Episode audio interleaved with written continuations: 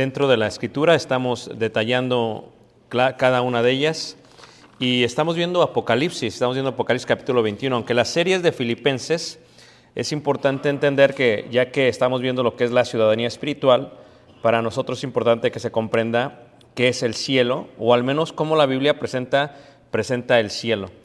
Si ustedes recuerdan, en la última lección veíamos lo que es el cielo en ejemplos bíblicos o con, de alguna otra manera, con ejemplos que se puedan entender. Veíamos, por ejemplo, que está hecho el- la eternidad eh, de lo que es el mundo espiritual y veíamos que lo que podemos palpar, esto es lo temporal del mundo físico. Y veíamos que nosotros vivimos en los dos mundos, le podemos llamar plataformas si le pueden entender mejor así. Y veíamos que la plataforma espiritual es la que es eterna. Como dice eh, Eclesiastés, eh, capítulo 3, versículo 11, dice que colocó eternidad en el corazón del hombre. Así que una vez que somos creados, estamos diseñados en forma espiritual para vivir toda la eternidad. Pero ciertamente cuando somos creados también se nos forma un cuerpo físico, el cual es solamente temporal. Y el cuerpo físico, como dice el salmista 139, David, dice que en el vientre de nuestra madre fue nuestro cuerpo entretejido. Y ese cuerpo físico, este cuerpo físico, la carne y la sangre es solamente temporal. Entonces, una de las cosas que aprendíamos y veíamos es que tanto el cuerpo físico como el cuerpo espiritual o como el espíritu del hombre, cuando, cuando se unen o lo que los une a los dos, lo que une las dos plataformas, los dos mundos, el mundo espiritual el mundo físico, es lo que se conoce en la Biblia como nuestra alma. Nuestra alma es la unión de, estos dos, eh, de estas dos partes nuestras. Por eso la Biblia muchas veces dice eh, todo nuestro ser, el cuerpo, el alma y el espíritu, o sea, indica a el todo, a lo que somos el todo. Y veíamos que en la parte física, para comprender, se utilizan, por ejemplo, en el Apocalipsis, cuando se habla del cielo, ya hablamos lo que es el cielo, lo que significa el cielo, cielo significa donde existen las aguas, ¿verdad? Y veíamos que se utilizan estos cuatro, estos cuatro ejemplos para entender lo que es el cielo. Uno era Jerusalén, veíamos que hay una Jerusalén física, como también hay una Jerusalén eh, espiritual, o en este caso le llama la Biblia celestial. Y veamos estas dos este, eh, Jerusalén, la, física y la espiritual.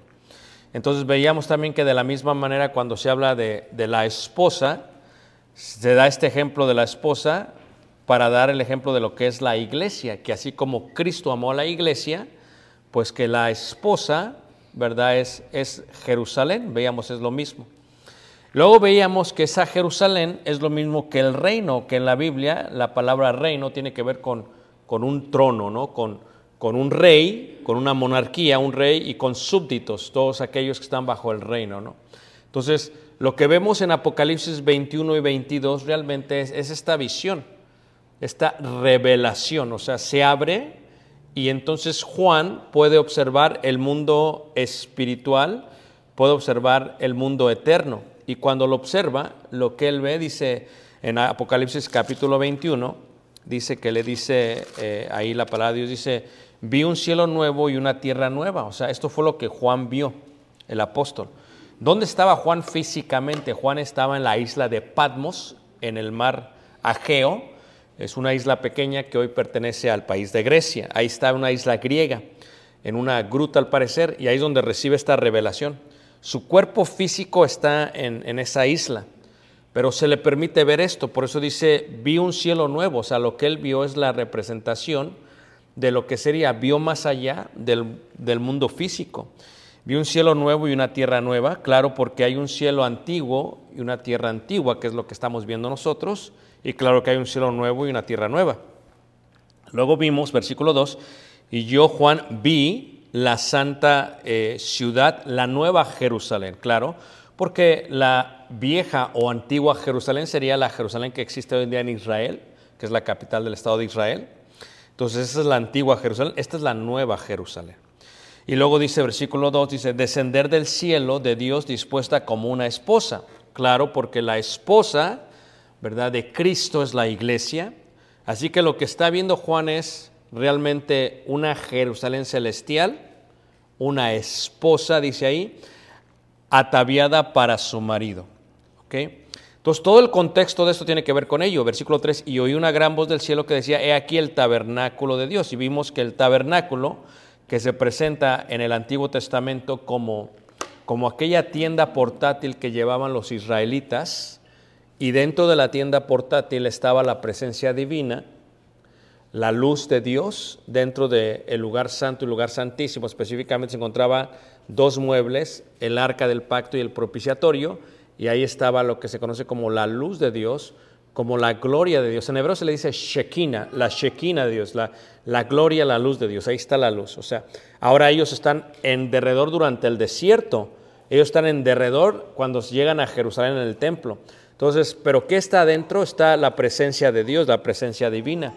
Entonces, el tabernáculo dice ahí, y oí una gran voz del cielo que decía, he aquí el tabernáculo de Dios con los hombres.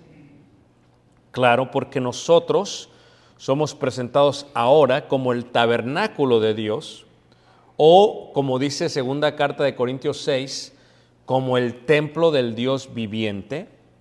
Y entonces no es raro pensar que se refiere a nosotros después del juicio final. ¿Qué vio lo que vio Juan después del juicio final? Vio una santa ciudad, la Nueva Jerusalén, vio una esposa ataviada y ve el tabernáculo de Dios con los hombres. La gran diferencia es que el tabernáculo del Antiguo Testamento, si ustedes recuerdan lo que veíamos, el tabernáculo del Antiguo Testamento, ellos estaban lo que se conoce o se entiende como, como en derredor. Esto es el tabernáculo, esto es en Tigná, en la parte sur del desierto del Negev en Israel. Ahora es una, es una réplica exacta. Entonces, ellos se ponían alrededor, pero ya aquí no se ve eso, se ven ellos con, o sea, dentro de. Y esta es la gran diferencia entre uno y el otro. Ahora se ven dentro de, y dice la escritura ahí, en el versículo 3 dice, he aquí el tabernáculo de Dios con los hombres, y Él morará con ellos. O sea, ya no está que Dios mora en medio y ellos moran alrededor. Ahora está en que Dios morará con ellos, muy correcto, tiempo futuro dice, y ellos serán su pueblo, tiempo futuro, y Dios mismo estará con ellos como su Dios, ¿verdad? Y la ausencia enjugará Dios toda lágrima de los ojos de ellos y ya no habrá muerte. O sea, ya no teniendo el cuerpo físico, cuando ya no hay cuerpo físico, bueno, ya no va a haber este tipo de dolor físico, ya no va a haber lágrimas. O sea, en el cielo no hay lágrimas, en el cielo no hay muerte, o sea, no hay separación. En el cielo no habrá más llanto, ni clamor, ni dolor, porque las primeras cosas pasaron. O sea, el dolor, el clamor, el llanto, la muerte y las lágrimas son parte solamente de este mundo, del mundo físico en el que vivimos ahora. Una vez que este mundo físico termine y que continuemos hacia el cielo o la eternidad, pues ya no va a existir ello. O sea que aquí se está hablando de un lugar y lo está viendo Juan. Ahora, lo que está próximo a seguir es muy interesante porque en el versículo, eh, por ejemplo, en el versículo 5 dice, y el que estaba sentado en el trono dijo, por eso reiteramos, trono tiene que ver con reino. Por eso el cielo es Jerusalén celestial. El cielo es la esposa del Cordero.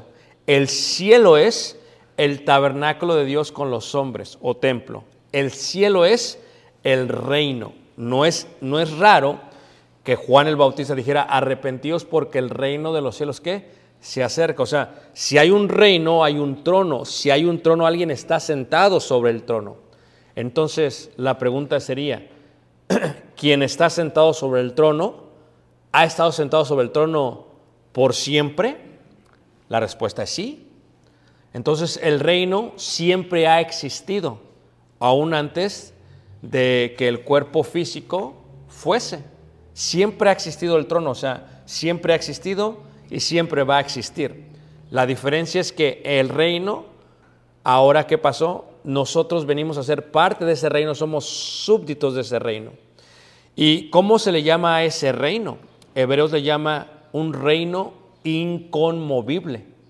Fíjate cómo dice ahí en Hebreos, ahí en Hebreos, en el contexto de lo que veíamos en la última lección, ¿verdad? En el capítulo eh, 12, eh, Hebreos 12, ¿verdad? Y, y cuando habla eh, de esto, pues habla realmente de lo que se entiende como, como un reino qué? Como un reino inconmovible. Ahora, dice ahí en el 12, en el versículo 25, dice, mirad que no desechéis al que habla, porque si no escaparon aquellos que desecharon al que los amonestaba en la tierra, mucho menos nosotros, si desecháramos al que amonesta desde los cielos. La voz del cual conmovió entonces la tierra, pero ahora prometido diciendo, aún una vez, y conmoveré no solamente la tierra, sino también el cielo. ¿De qué tierra y cielo está hablando? ¿De la primera o de la antigua tierra y la nueva? El nuevo cielo, el cielo antiguo, que es lo que estamos viendo, dice. Y esta frase, aún una vez, indica la remoción de las cosas que movibles, o sea, las cosas físicas, como cosas hechas para que queden qué? Las que inconmovibles. Y cuando hace referencia a la idea de inconmovibles, está haciendo referencia a qué? A un reino totalmente qué? Inconmovible. Inconmovible. O sea, es un reino que no se puede, que no se puede mover. Claro, si es un reino que no se puede mover y pertenecen al trono y el trono siempre ha existido, por eso Juan decía, Juan el Bautista, arrepentíos porque el reino de los cielos se ha acercado. No indica que el reino iba a iniciar. No, el reino siempre estuvo ahí. Lo que indica es que ese reino iba a extender su territorio espiritual en cada uno de los corazones de los seres humanos.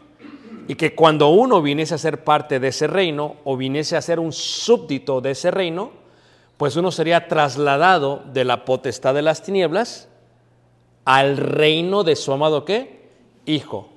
Colosenses capítulo 1, versículo 13. Así que lo que vemos ahora entonces en el capítulo 21, el capítulo 22, es precisamente eso, ese reino inconmovible, ese trono de Dios. Por eso, aquí en el capítulo 21, en el versículo 5 dice, y el que estaba sentado en el trono, ¿quién es?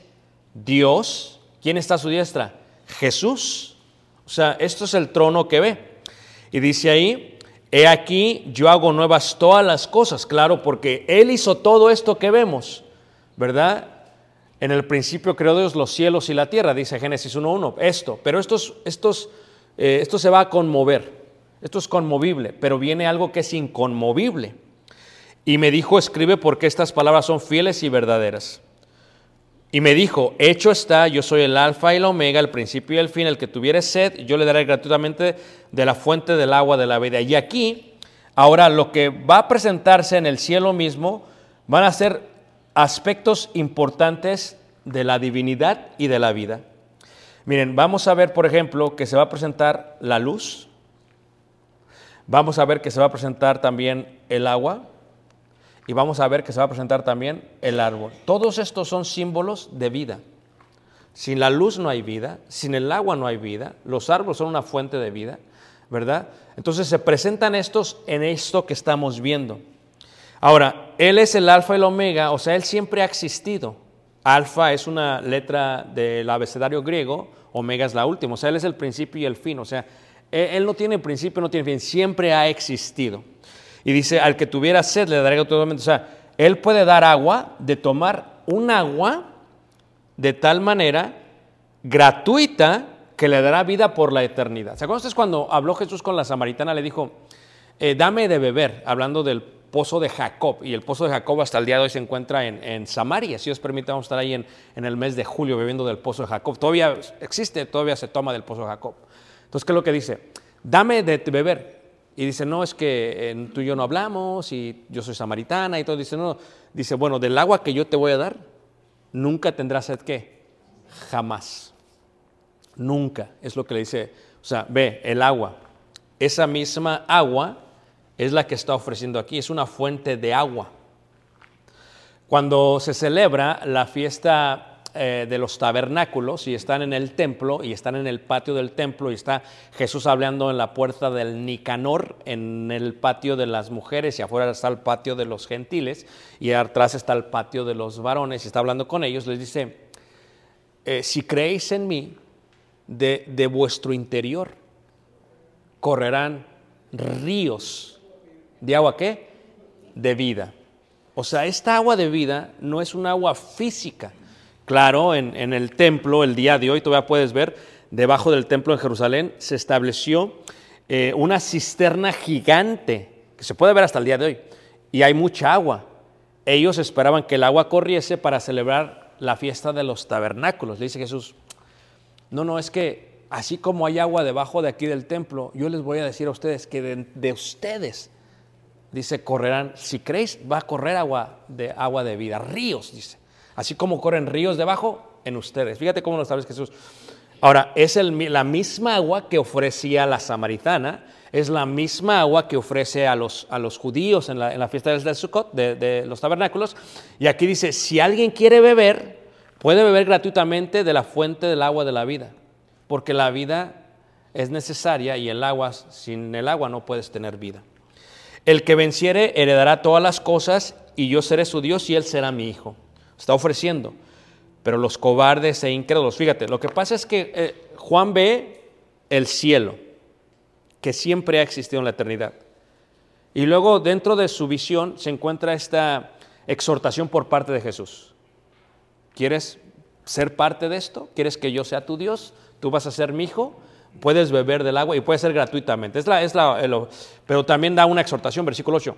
Pero, pero los cobardes e incrédulos, o sea, si tú no crees en lo que estoy diciendo, dice Jesús, si tú eres cobarde porque te da miedo lo que va a pensar tu familia si recibes a Jesús, dice, los abominables y homicidas, los fornicarios y hechiceros, los idólatras y todos los mentirosos tendrán su parte en el lago que arde con fuego y azufre, que es la muerte segunda. Da esta, esta vista de lo que sucede a aquellos que no aceptan de tomar del agua de la vida. Y luego el versículo 9, hermanos, se muestra esta hermosa visión. O sea, tú quieres ver cómo es el cielo, se muestra, pero ¿cómo se va a mostrar? Se va a mostrar a través de lo que se entiende como qué? Como símbolos. ¿Y qué es un símbolo? Para yo explicar algo espiritual que no se puede palpar, que no se puede tocar, tengo que utilizar algo físico. Les decía yo la vez pasada, es como una parábola. ¿Qué es la parábola? La parábola toma de algo físico para explicar algo espiritual. El reino de los cielos es semejante a una red que sacó el pescador y tenía varios peces, había peces buenos y peces malos. Los peces malos los aventó al fuego y se quemaron y los buenos se quedó con ellos. ¿Ah? ¿Qué indica? Así es el reino, es la iglesia.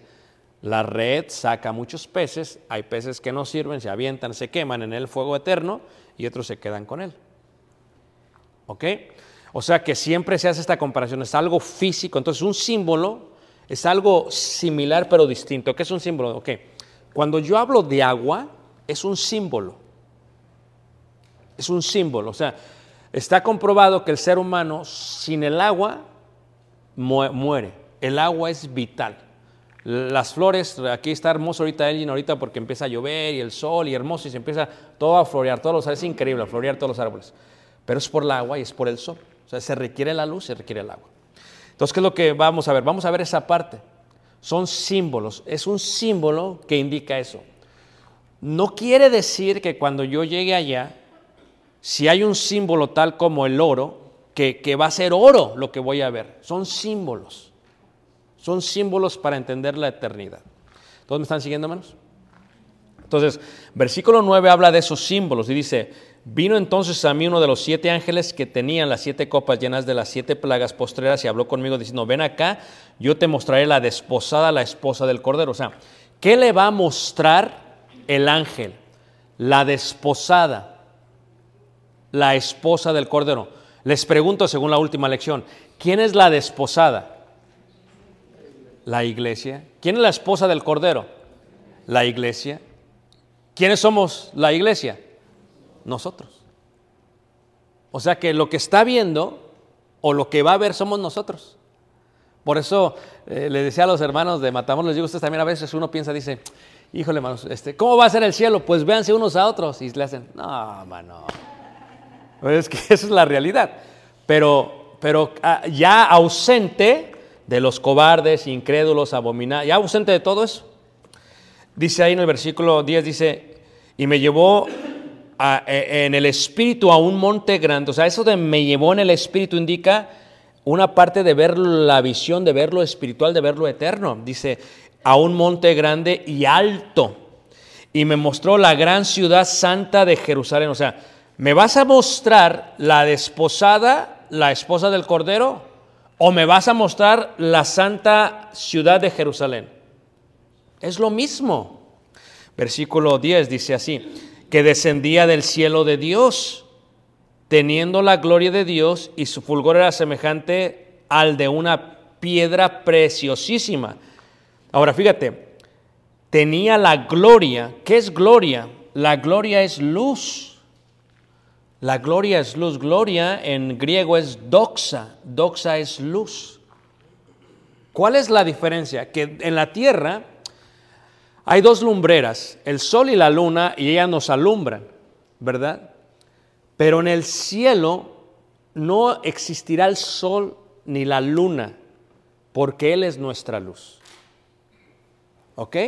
No hay necesidad de sol y luna porque Él es nuestra luz. Entonces, cuando se ve esto, la santa ciudad, dice, me mostró la santa, dice, teniendo la gloria de Dios. ¿Qué tenía? La gloria de Dios. Dice, y su fulgor, o sea, su brillo, era semejante al de una piedra preciosísima.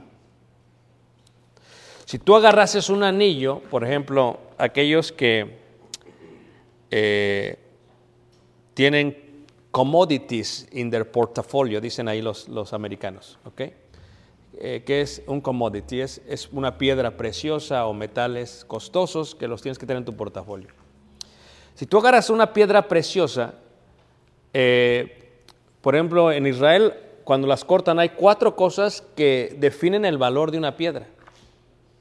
No varias piedrecitas así y luego las ponen así y las pegan. No, no, eso no es. Eso es chafei. Se refiere a una piedra. ¿Sabes cuál es la diferencia?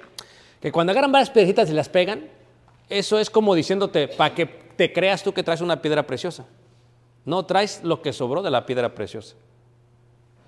Cuando te muestran la piedra preciosa y la ponen, una de las descripciones es la claridad la otra es el brillo.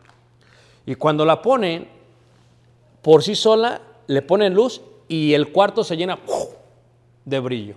Es increíble, hermanos. Porque la piedra por sí sola, su propia eh, esencia es brillo, transparencia y brillo.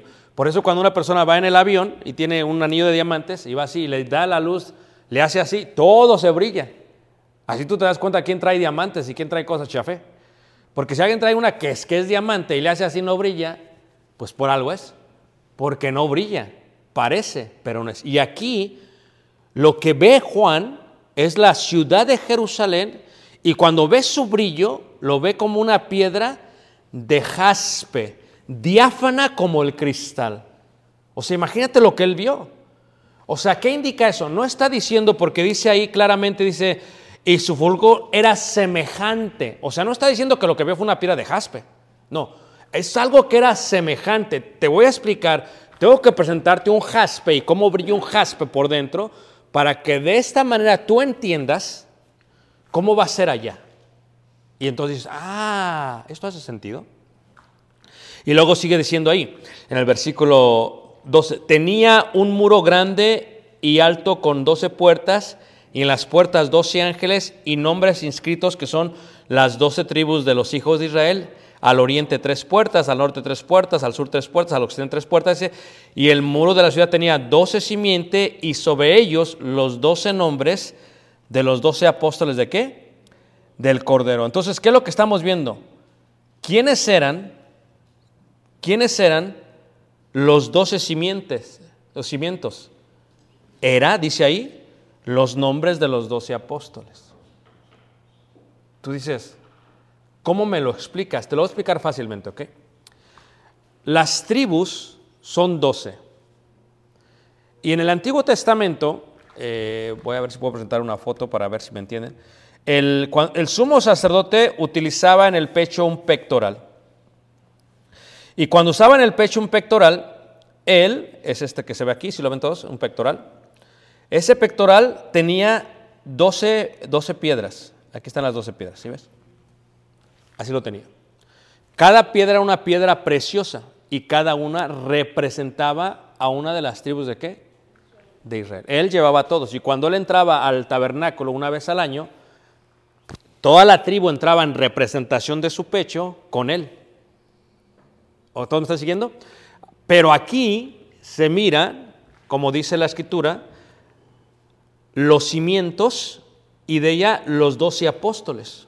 ¿Por qué? Porque cuando tú ves el Antiguo y el Nuevo Testamento, todas las doce tribus y todo el pueblo de Israel salieron de esas doce tribus.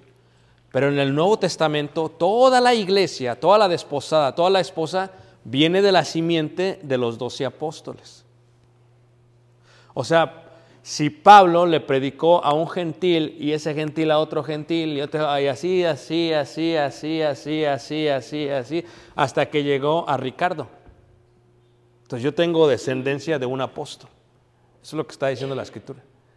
Ok, por eso dice ahí que cuando ve las puertas es el acceso a la ciudad. ¿Cómo entramos a la ciudad a ser parte de la esposa? A través de la enseñanza de los apóstoles. Eso es lo que está diciendo la escritura. Entonces dice ahí en el versículo 14, eh, y el muro de la ciudad tenía doce cimientos y sobre ellos los doce nombres de los doce apóstoles del Cordero. El que hablaba conmigo tenía una caña de medir de oro para medir la ciudad, sus puertas y su muro. ¿Por qué de oro? Porque el oro, hermanos, representa siempre lo que es fe. ¿Cómo venimos a ser parte de la esposa? ¿Cómo venimos a ser parte de la ciudad? ¿Cómo venimos a ser parte del tabernáculo, parte del reino? Por la fe.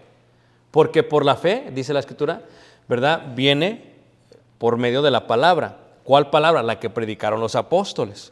Y dice aquí en el versículo 16, dice, dice que cuando la midió tenía una caña de oro. Claro, ¿cómo vas a medir? Por el oro, la fe.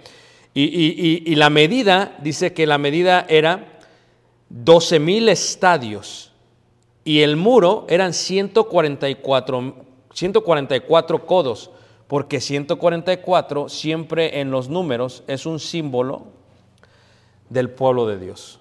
¿Por qué? Porque tienes 12 tribus más 12 apóstoles y, si lo multiplicas te da 100 qué? 44. O sea, es toda la representación del, del reino, del tabernáculo, de la esposa, de la Jerusalén celestial en el Antiguo Testamento y que en el, por eso cuando lo ve Juan tiene que explicar dice, ok, lo que vi fueron las doce tribus y lo que vi fueron los doce apóstoles. O sea, ¿por qué? Porque ellos conforman la ciudad, porque nosotros somos la ciudad. Entonces dice ahí en el versículo eh, 19, eh, perdón, este 18, dice, el material de su muro era jaspe, pero la ciudad era de oro puro, porque solamente el que tiene fe es el que tiene oro puro. La Biblia, en, les voy a dar solamente un ejemplo, pero primera carta de Pedro, en el capítulo 1, se hace la comparación del oro con la fe. O sea, oro es simplemente un símbolo. ¿Símbolo de qué? De fe. Primera carta de Pedro 1, versículo 7 dice ahí, 1.7 de la primera carta de Pedro dice, para que sometida a prueba vuestra fe, mucho más preciosa que qué? Que el oro. Aquí se ve que la fe es oro. Ahora, ¿qué es lo que tú ves acá? ¿Cómo se mide la palabra dicha por ellos, la cual son las puertas para entrar, por, por la caña que está hecha de qué? De oro. Así que 12 mil estadios, ¿verdad? Do- 144 codos, o sea, todo eso son símbolos. Y luego dice ahí en el versículo, en el versículo este, 19 dice, y los cimientos del muro de la ciudad estaban adornados con toda piedra qué? Preciosa. El primer cimiento era jaspe, segundo zafiro, y menciona otra vez las doce piedras preciosas, que es símbolo del pectoral. O sea, todos estos son símbolos que para entenderlos bien, bueno, tienes que tener una muy buena eh, eh, eh, enseñanza de todo el panorama bíblico, desde el Antiguo Testamento hasta dónde? Hasta el Nuevo Testamento. Yo sé que esto es un poquito de, de carne espiritual, disculpen más, pero es para explicar lo que es el cielo, ¿ok? Entonces, ¿qué es lo que pasa? Cuando acaba, dice versículo 21, las doce puertas eran doce perlas, cada una de las puertas era una perla, y ahora, todos saben que las perlas pues son carísimas, ¿no? Las perlas, si salen de una concha, se forman del dolor de una concha o de la sangre de una concha. O sea, la concha eh, sufre y su sufrimiento se empieza a, a- a hacer duro y se hace lo que conocemos como una qué, una perla. Así que cuando tú tienes perlas, o sea, no estoy hablando del plástico chino, estoy hablando de perlas. ¿ah? Y cuando tú tienes perlas, es el dolor de una concha que, se, que se, se hizo dentro del fondo del mar.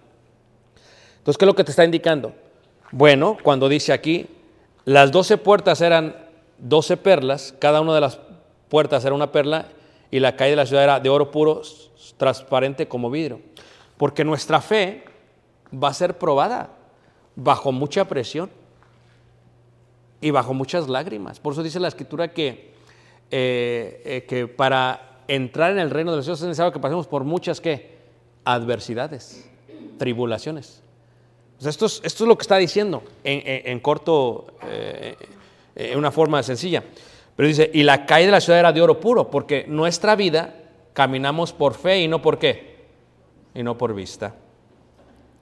Ahora, transparente como vida. Entonces, lo que ve ahí Juan es Jerusalén, lo cual lo indicó el versículo 9, es la esposa del Cordero, lo cual es la desposada. O sea, esto es lo que él ve. ¿Todos me están siguiendo, hermanos? Ahora, pero lo quieres ver mejor, todavía se emplea en el versículo 22 y dice, y, y no vi en ella templo. O sea, cuando vio el juicio final, vio el tabernáculo de Dios con los hombres. Pero aquí no hay templo. ¿Por qué? ¿Qué es el templo? Es el lugar donde mora Dios. No. Porque el Señor Dios Todopoderoso es el templo de ellos. O sea, ya no están fuera ni alrededor del tabernáculo. Ya están todos juntos y están adentro. Dice, y el Cordero. La ciudad no tiene necesidad de sol ni de luna que brillen en ella, porque la gloria de Dios la ilumina y el Cordero es su lumbre. O sea, cuando hablamos de esto, ¿qué tiene la ciudad? Tiene luz, pero no está luz. Ya no hay noche, ya no hay tiempo cronológico. Y dice ahí, eh, la palabra de Dios dice, eh, y el Cordero dice, es que su lumbrera. O sea, ya no hay, porque la gloria de Dios la ilumina y el Cordero es su lumbrera. Pero les voy a preguntar algo eh, a ver si me siguen y me están entendiendo. ¿Cuál es lo opuesto a la luz? Las tinieblas, ¿verdad? Y, y una vez que no existan tinieblas, solamente va a haber qué manos. Porque la luz echa fuera qué? Las tinieblas. Tú ves cuando entras a tu cuarto, está oscuro, prendes la luz, desaparecen las tinieblas. Entonces, porque la luz, hablando en forma bíblica, no solamente es lo opuesto a las tinieblas, es lo que se presenta a través de toda la Biblia. Jesús dijo, yo soy la luz del mundo. Dice, la ley es como una lámpara que alumbra a mis qué? A mis pies. Les voy a preguntar ¿ok? Si el reino de los cielos es el mismo, desde hoy en día ya podríamos ver esa luz. ¿Ya podemos ver esa luz? Claro. Y gracias a esa luz hemos dejado, ¿qué manos? Las tinieblas. O sea, o sea, ¿es una luz distinta? No, es la misma luz. De tal manera que cuando uno, ¿verdad? Es la luz del mundo, obedece a su palabra que es la lumbrera, tiene una comunión tan intrínseca con Dios que realmente ya no hay nada que nos separe de Él. Algo que se puede experimentar aquí, pero que en el cielo será por toda qué? La eternidad. Dice la gente, es que aquí pues el cuerpo, las concupiscencias, batallo con eso. Sí, claro. Pero ¿qué pasaría si removemos tu cuerpo? Por eso, si se te hace muy difícil vivir dentro del contexto de la iglesia, pues te doy una mala noticia. Te va a ser muy difícil vivir en el cielo. Porque la única ausencia entre este y el otro es el cuerpo físico. A eso se refería Pablo cuando decía, quisiera estar ausente en el cuerpo, pero presente qué? Porque por fe andamos y no por qué. Y esta fe es la calle de oro. Entonces, ¿qué es lo que está diciendo aquí en el versículo eh, 24? Y las naciones que hubieran sido salvas, fíjate cómo utiliza verbos, hubieran sido salvas, claro, andarán a la luz de ella. ¿De cuál? De la santa ciudad. Y los reyes de la tierra traerán su gloria y honor a ella. O sea, yo que soy mexicano, y aquí hay colombianos, y hay venezolanos, ¿verdad? Y hay hondureños, y, cada uno traerá, cada uno de estos diferentes naciones, fuimos salvos. Pero nuestra ciudadanía en común es la ciudadanía qué? Celestial. Entonces dice ahí, versículo 25, sus puertas nunca serán cerradas de día, pues ahí no habrá noche. Y llevarán la gloria y la honra de las naciones a ella. No entrará en ella cosa inmunda o que hace abominación y mentira, sino solamente los que están inscritos en el libro de la vida de quién? Del Cordero. Claro, es un registro. O sea, mi ciudadanía celestial está en un registro. Cuando toda una familia está en Cristo Jesús, toda esa familia va a vivir por toda la eternidad. Por ende, que tengamos que compartir con nuestros familiares, nuestros hijos, el Evangelio. Pero si no, o sea, por más triste que se oiga, no van a estar ahí aquellos a quien amas tanto, porque se va a separar. Y luego pregunta, pero entonces, pero ah, si no estoy con ellos voy a llorar. Eso piensas tú. ¿Puede acaso haber algo que sobrepase y seque toda lágrima? Sí. Y la mejor manera de entenderlo, como dijo Jesús, es cuando uno tiene hijos. En el parto, ¿qué pasa? No importó todo el dolor, de pronto los ves y se te quita todo el dolor. Pues así es para entender el concepto de la eternidad. Solamente los que están escritos. ¿Y cómo escribes tu libro? Ya lo vimos en las últimas clases. Versículo, capítulo 22.1. Y aquí vemos y otra vez reiteramos esta parte de lo que son, de lo que son, de lo que son los símbolos. Dice, después me mostró un río limpio de agua de qué? De vida. Este río es el mismo que se le ofrece a la samaritana. Este río es el mismo que se le ofrece a los judíos. Este río fue el mismo que tomamos, porque son símbolos. Después me mostró un río limpio de agua de vida, resplandeciente como qué? Como cristal que salía de dónde? Del trono de Dios y de qué? De- si, es, si hay trono, hay reino. Y de ese reino, de ese trono, sale qué? El agua. Y, y- y la razón por la cual lo indica aquí, hermano, dice, me mostró un río limpio de agua de vida. O sea, lo que está haciendo es, lo coloca como si fuese, aunque no lo dice, lo voy a decir para que me entiendan, como si fuese una cascada. Aunque no dice cascada, o sea, es un río limpio de agua de vida y que resplandece como un qué? Como un cristal.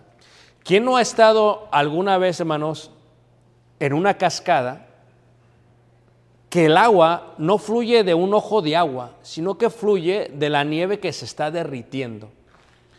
Y cuando hay sol y ves el sol y ves el agua, lo que estás mirando es como un cristal que va cayendo. Yo lo he visto, lo vimos apenas hace un mes. Entonces, cuando tú ves ese tipo de agua, más te sorprende. Y ese agua no es como el agua de los ríos de aquí, que una vez que se está derritiendo, el agua es cristalina y es como si fuese azul, parece como de mar. Y, y aunque estés unos 5, 6, 7, 8 pies de profundidad, se ven las piedras porque está cristalina. Cuando se derrite el agua de, de- de de las montañas, así es como es. Ahora, en este caso está el trono de Dios que ha sido eterno, que siempre existe, y de ahí ha fluido el agua. Nosotros creímos y tomamos de esa agua a través de Jesús. Y lo que nos mantiene de alguna otra manera fieles o emocionados acerca del cielo es que de nuestro interior corren ríos de agua ¿qué? Viva, viva. Por eso el agua, reiteramos, sigue siendo qué? Un símbolo. Es la misma agua de la samaritana, es la misma agua de los judíos, es la misma agua que tomé yo, es la misma agua que tomaste tú. Y dice ahí, era como cristal y es de vida. Y salía del trono de Dios y del Cordero. En medio de la calle de la ciudad. O sea, seguimos viendo la ciudad, pero son símbolos. O sea, a ver, yo les pregunto, ¿cómo son los cimientos? No, pues son como piedra. ¿De qué? De jaspe. ¿Y cómo? Y tiene los nombres de los apóstoles. Muy bien. Y, y las puertas son perlas. Entonces, son símbolos solamente. Utilizan lo más precioso de aquí para, para verlo. Pero ya cuando estás tú adentro de esta ciudad, de la Jerusalén celestial, luego lo que ves es que en medio de la calle de la ciudad y a uno y a otro lado del río estaba el árbol de la vida.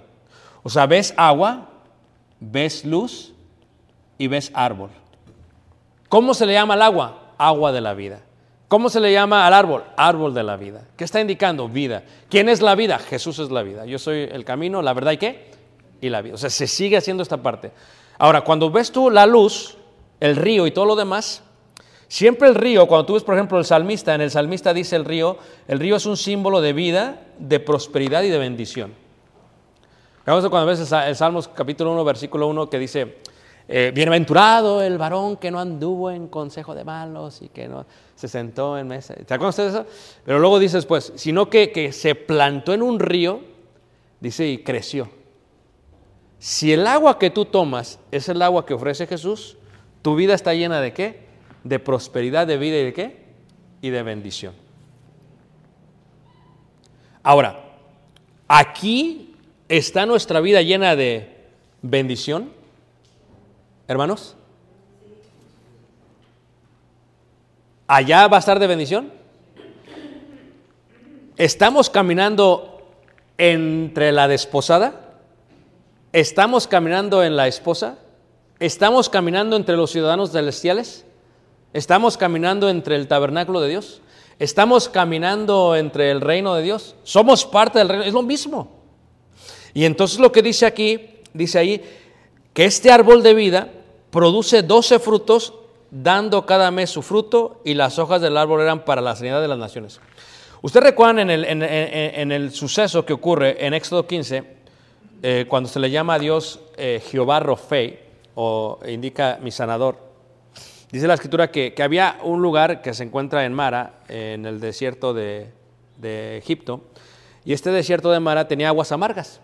Y dice que tomaron una palmera y que la aventaron y que las aguas se endulzaron y que el pueblo de Dios pudo qué? Pudo tomar. Entonces, ¿qué es lo que estás viendo aquí? Nosotros, en ese lugar, estoy hablando con puros símbolos, porque así no todo lo podemos entender. En ese lugar se encuentra el río de agua de qué? En ese lugar se encuentra la luz de Dios. Y en ese lugar se encuentra el árbol de vida. Y el fruto que da ese árbol de vida, y ese árbol de vida, como dice aquí la escritura, viene de la producción del río de la vida, por eso es el árbol de la vida, porque está el río de la vida, el árbol de la vida, produce, dice, cada mes un fruto, y ese fruto es para la sanidad de las naciones. Por eso no hay dolor, no hay clamor. Porque estaremos comiendo siempre qué? De ese árbol. Pero ustedes, si lo visualizan en una forma secular, dices, no, hermano, somos millones. ¿Cómo vamos a estar esperando ahí en línea para el árbol? Es que tú lo estás viendo. Son símbolos. Son símbolos. ¿eh? Y entonces dice ahí, en el versículo 3, y no habrá más maldición. Y el trono de Dios y el Cordero estarán en ella y sus siervos le servirán. Y verán su rostro y su nombre estará en sus frentes. No habrá ahí más noche. Y no tienen necesidad de luz de lámpara ni de luz del sol. Porque Dios el Señor los iluminará y reinarán por los siglos ¿qué? De los siglos. Entonces, ¿qué es lo que estás viendo tú o qué sigues viendo tú? Reiteramos, sigues viendo lo que se entiende por ello. Por eso, cuando tú ves el Apocalipsis se inicia, dice que el árbol de la vida se encuentra en medio del paraíso, porque claro, la gente que ya murió, aún estando en el Hades, participa de vida. Por eso está ahí, por eso está allá, pero por eso está aquí. Porque hoy en día puedes comer del árbol de la vida, puedes beber del, del río de la vida, puedes ser alumbrado en tu camino de de la luz del mundo. O sea, es que esto es lo mismo, son símbolos que hacen referencia a la eternidad. Y una vez que tú entiendes la eternidad, comprenderás por qué dice Hebreos capítulo 4 esto. Hebreos capítulo 4, en el versículo 16, dice así. O sea, si el esposo, fíjate qué hermoso que una esposa se acercara a su marido con seguridad, ¿no? Ojalá fuésemos todos así, es difícil, pero que, que mi esposa se acerque a mí con seguridad. Eh, ¿Cuál seguridad? Desde que puede estar uno confiado, ¿va? Dice uno, no, pues este, pues ni para dormir puedo dormir con él porque a veces me avienta. O, llego, le digo y, es, es, tosco, es brusco, es frío, es incomprensible, ¿verdad? No me comprende, no me apoya, no me ayuda, eh, no me enseña. Bueno, esos somos los esposos. Pero ¿qué pasaría si hubiera un esposo con esa calidad de comprensión como Dios, como Jesús? Y el cual ese esposo esté sentado en el trono, sea el rey y ese esposo sea el sumo sacerdote.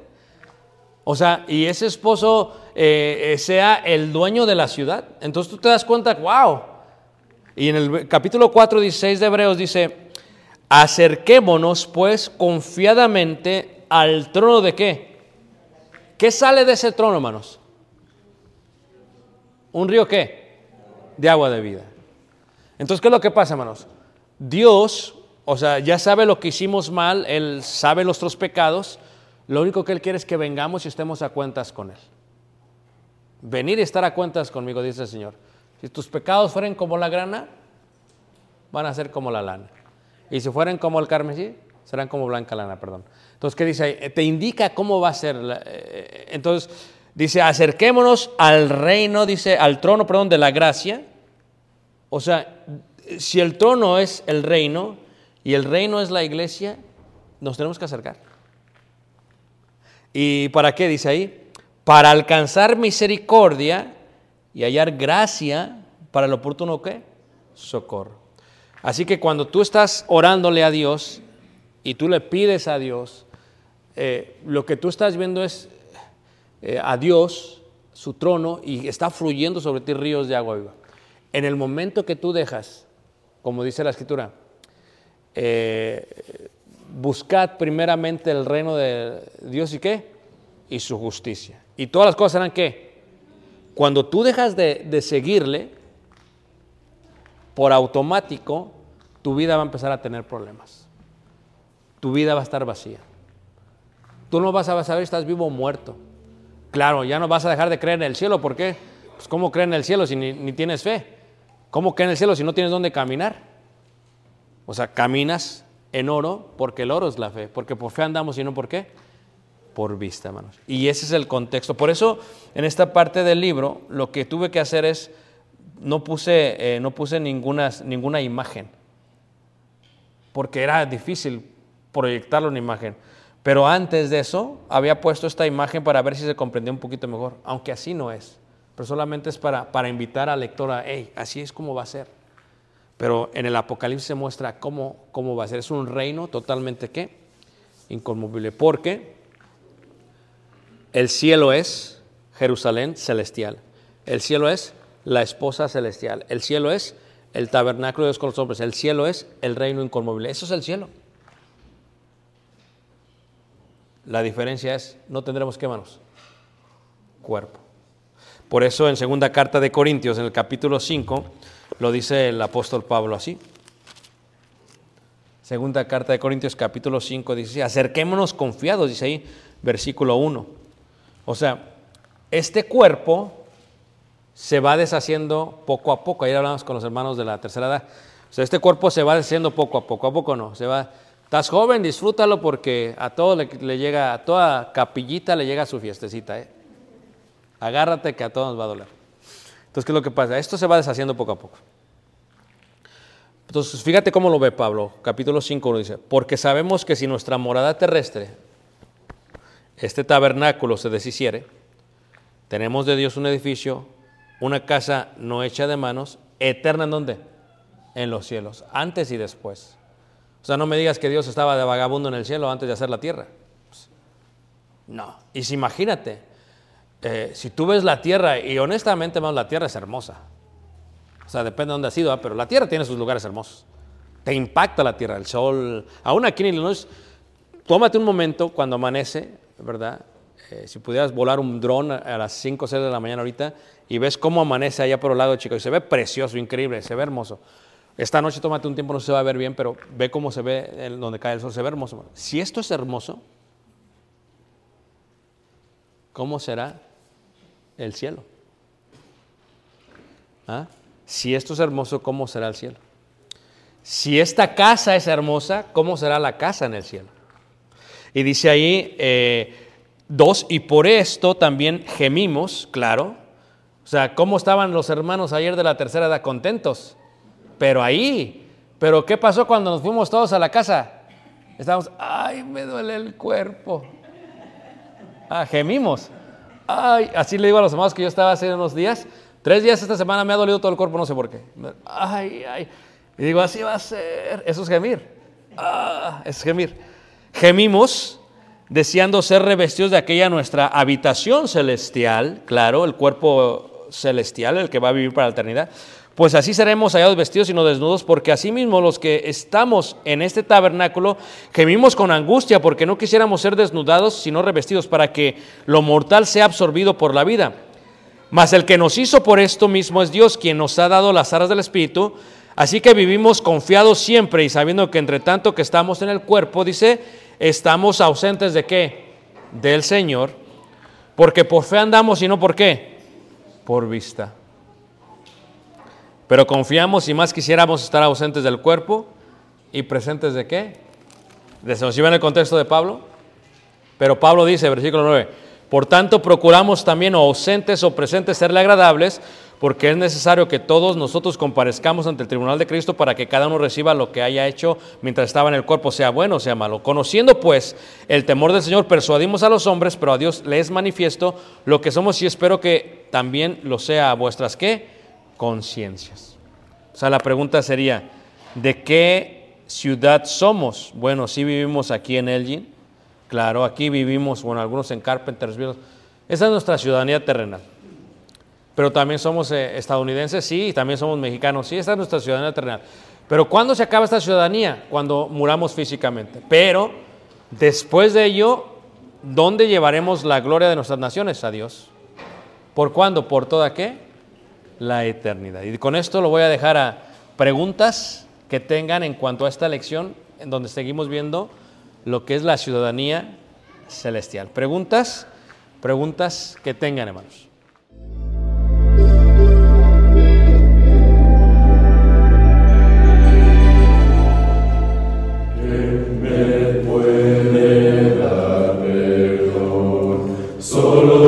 Jesús, la nuevo corazón. Solo de Jesús, la sangre de